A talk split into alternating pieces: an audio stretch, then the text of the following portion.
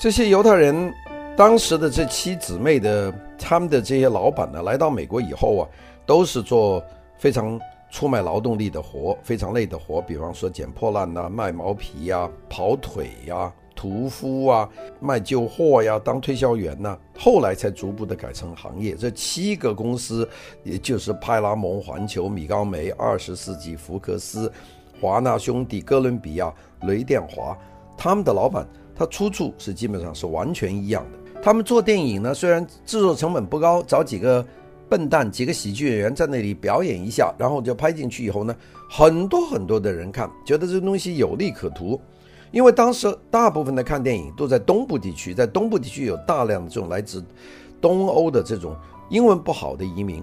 那英文不好的移民，你让他看一些非常深的一些电影，比方说《哈姆雷特》或者这个《汉姆莱特》这样的电影，他们根本听不懂台词。那怎么办呢？就用这种大颗插红的这种小品来吸引他们，结果呢，效果非常好。当时他们七家都成立了以后，竞争相当的激烈。为了凌驾对手以上呢，他们就说要做规模。这个规模就是后来我们经济学讲的 economies of scale，就是规模经济。美高梅的创办人之一就是那个 M，那个 Louis Meyer 啊，他呢就想办法把自己的一间戏院呢把它扩大。他原来只有一间戏院，这间戏院你赚的再好，一天早上七点钟一直开到晚上十二点钟，你赚钱有多少呢？也就那么钱。这个 box office 也就是票房价值，也就是你一间的钱。他这个时候就想到，我去找银行借贷，让银行借贷给我呢，我就盖多一点的票房，把这些票房呢全部连起来，我的一部电影，我做出来的电影或者我租出来的电影，就在所有这些票房里面跑遍。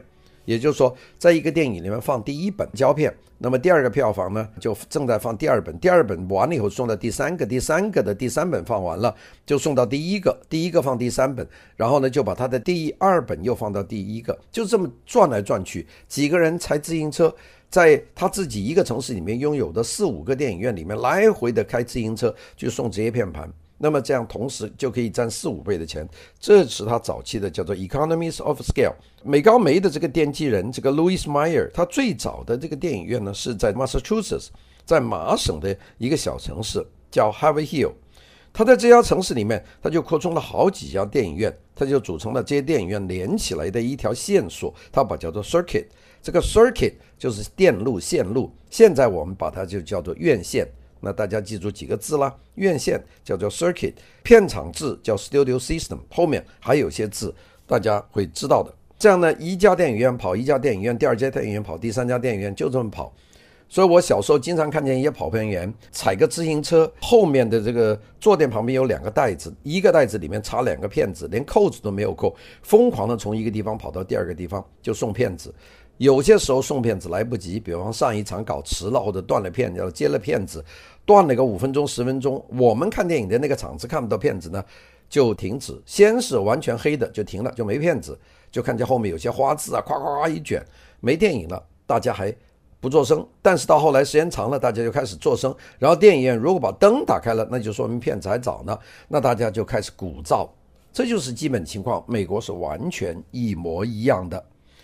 那么这样呢，就能够赚很多钱。那倒是知道当时的钱从哪收呢？就是在那个电影院的入口里面有一个售票处，售票处里面呢就收的现金。那个时候没有信用卡，也没有手机支付，那些都没有，就全部用现金收入。现金收入以后呢，就放在一个小的铁盒子里面。这个小盒子呢，就锁在票房里面。然后等银行的人来，每个以每个票房去呢，就把这一盒的钱拿走。其实钱并不多，一场电影都是现金，大家都给五毛钱一张，给一块钱一张，你还得找他。所以呢，最大的面值呢，也就是一块钱一张，那就是装了一盒。因为这个地方是放在 office 里面，也就是售票处，而 office 里面是放在一个小盒子里面，是一个 box，所以呢，后来大家就抽象的把这个电影的放映的收入就叫做 box office，就是放盒子的办公室。box office 现在已经没有这个意思了，现在什么意思呢？现在 box office 就是票房价值啊，所以这个字呢也是引申出来的一个字。当然后来呢。他们这些放映商呢，就发觉他没有办法从独立电影制片商那里定期的拿到电影，那么所以呢，就开始自拍电影。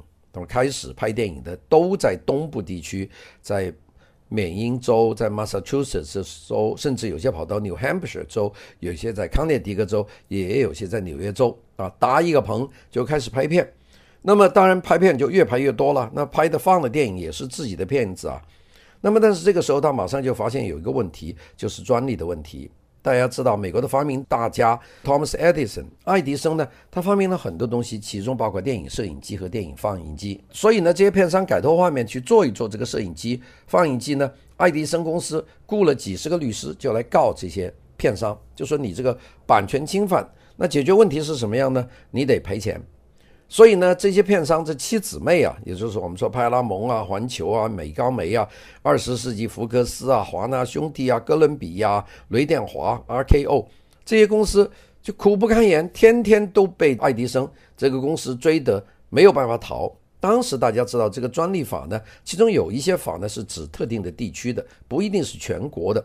而这个摄影机和这个电影机呢，恰恰是属这一类的东西。他们在东部做，就会给爱迪生追。那么他们说，那我们逃远一点吧，逃得能多远就多远，就在美国大陆上。那么当然，他们就都跑到了加利福尼亚州。那么这个爱迪生的律师都在纽约，也不是不能告，联邦是有专利法，但是每一次要从这么远的纽约，从这个缅因州跑到我们加利福尼亚州，对这些律师来说实在是太辛苦了，所以他们也就懒得来了。这样呢，就造成了我们的制片商呢，就在我们好莱坞呢就落地生根。这就是一个很重大的变化。当然说，大家说还有没有原因？为什么都跑到好莱坞来？他们不到旧金山去呢？其实最主要是天气。我们知道当时的胶片的感光的程度不好。